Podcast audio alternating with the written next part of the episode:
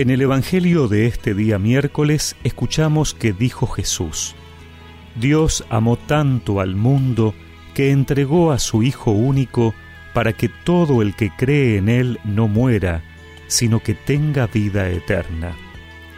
Porque Dios no envió a su Hijo para juzgar al mundo, sino para que el mundo se salve por Él. El que cree en Él no es condenado. El que no cree ya está condenado, porque no ha creído en el nombre del Hijo único de Dios. En esto consiste el juicio. La luz vino al mundo, y los hombres prefirieron las tinieblas a la luz porque sus obras eran malas. Todo el que obra mal odia la luz y no se acerca a ella por temor de que sus obras sean descubiertas. En cambio, el que obra conforme a la verdad se acerca a la luz, para que se ponga de manifiesto que sus obras han sido hechas en Dios.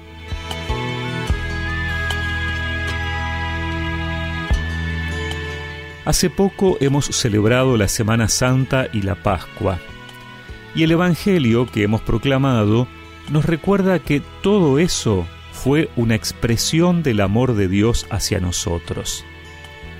El evangelista Juan se encarga de resaltar que Dios es amor. Esa es la idea e imagen que quiere que tengamos de Dios, porque Jesús ha venido a revelar el verdadero rostro de Dios. A veces en el Antiguo Testamento, y también hoy en día entre nosotros, puede prevalecer la idea de un Dios justiciero, pendiente de nuestras acciones para juzgarnos y eventualmente condenarnos.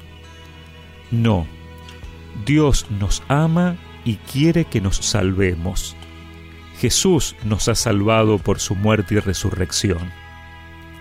Pero somos nosotros los que respondemos o no, aceptándola o rechazándola. ¿Y qué tenemos que hacer para aceptar la salvación? En principio no se trata de hacer, sino de creer. El que cree que Jesús es el Salvador, el Hijo de Dios, no es condenado, dice el Evangelio. Por supuesto que creer y aceptar a Jesús en nuestras vidas implicará también seguir sus enseñanzas y estilo de vida, pero Dios no nos condena, no nos juzga, todo depende de nosotros. Para ello hay que estar dispuestos a acercarse a la luz de Dios. La luz hace que veamos. Sin luz todo queda escondido. Y al ver podemos distinguir lo que está limpio y lo que está sucio, lo que es bello y lo que es feo, lo que está bien y lo que está mal. Acercarnos a la luz implica la humildad de poder distinguir, de no creernos perfectos, y la decisión de querer sacar la suciedad y transformar nuestras vidas.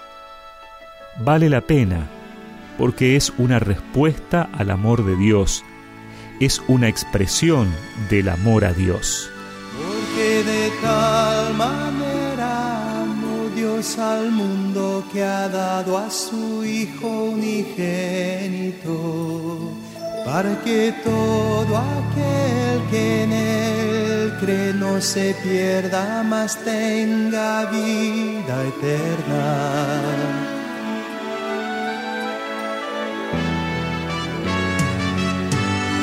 Porque de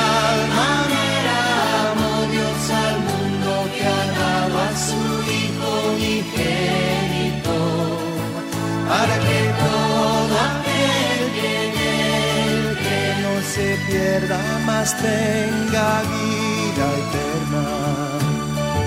y recemos juntos esta oración. Señor, creo que tú eres mi Salvador. Dame el coraje para acercarme a tu luz y poder cambiar lo que no te agrada. Amén. Y que la bendición de Dios Todopoderoso, del Padre, del Hijo y del Espíritu Santo los acompañe siempre.